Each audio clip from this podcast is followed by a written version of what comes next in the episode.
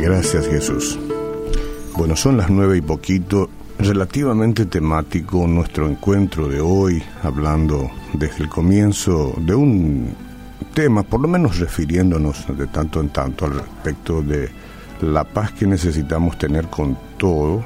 Y uno se pregunta, ¿será paz a cualquier precio? Y hay que ver. Dice la Biblia en Romanos 12, 17 al 21, no paguéis a nadie mal por mal. Procurad lo bueno delante de todos los hombres. Si es posible en cuanto dependa de vosotros, estad en paz con todos los hombres. No os venguéis vosotros mismos, amados míos, sino dejad lugar a la ira de Dios, porque escrito está mía es la venganza, yo pagaré, dice el Señor. Así que si tu enemigo tuviere hambre, dale de comer, si tuviere sed, dale de beber pues haciendo esto ascuas de fuego amontonará sobre su cabeza. No seas vencido de lo malo, sino vence con el bien el mal. Ok, las relaciones son una de las mayores fuentes de alegría. A pesar de ello, también pueden conducir a algunas de las pruebas más difíciles, más grandes en nuestras experiencias. Seamos sinceros, nunca podremos llevarnos bien con todo el mundo, porque vivimos en un mundo imperfecto. Cada ser humano ha sido afectado por el pecado, esto uno lo admita o no. Entonces llega a este mundo como pecador, además del hecho de que seamos cristianos eso luego ya es una razón de conflicto. Cristo dice que en el mundo, digo que el mundo nos aborrecerá, porque somos de Él. Pero tampoco significa que tenemos que andar haciendo méritos para que el mundo nos aborrezca, ¿no? Que sea una cuestión natural, porque el mundo no está de acuerdo con Jesús y todo eso, pero nosotros comportémonos y no andemos exactamente dando motivos para que nos aborrezcan, digo, otros motivos que no sean el simple hecho de seguir a Cristo.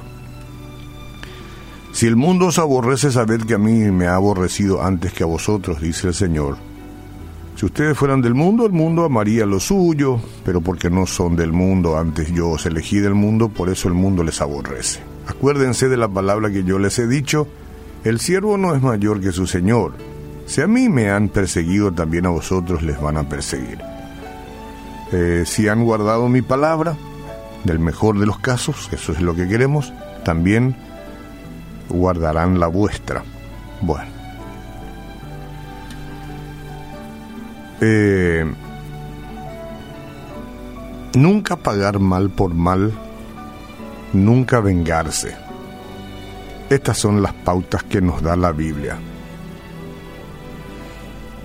debemos tratar de resolver los conflictos y hacer lo posible para vivir en armonía, pero nunca pagar mal por mal o vengarse según nos dice la Biblia en Romano.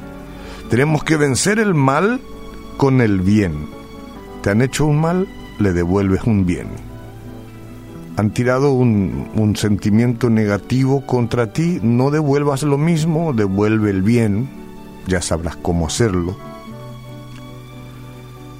Amar a nuestro prójimo y orar por ellos es un ejercicio importante del intelecto, de la voluntad primero y después los sentimientos. Practicar el perdón con mucha frecuencia, con mucha frecuencia. Todos estos principios van en contra de nuestra naturaleza, van en contra de mi naturaleza, yo lo sé.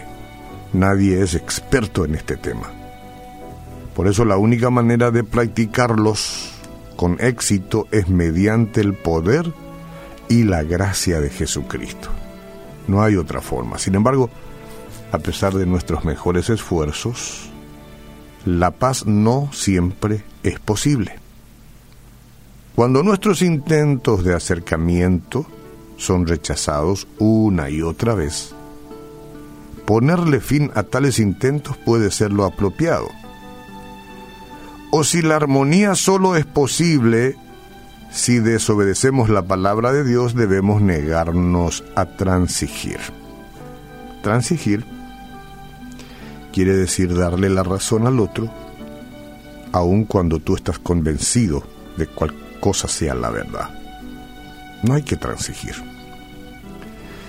Dios es el único que puede cambiar el corazón de alguien, sepamos esto, de alguien que se niega a la reconciliación. Si hay alguien que se niega a la reconciliación, nadie más que Dios puede hacerlo.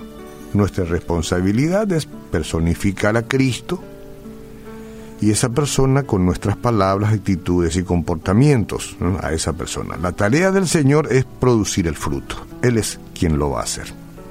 Entonces, hoy mientras va concluyendo despacito este año 2019, asumamos nueva actitud, un renovado sentimiento, una gran liberación gracias a Jesús.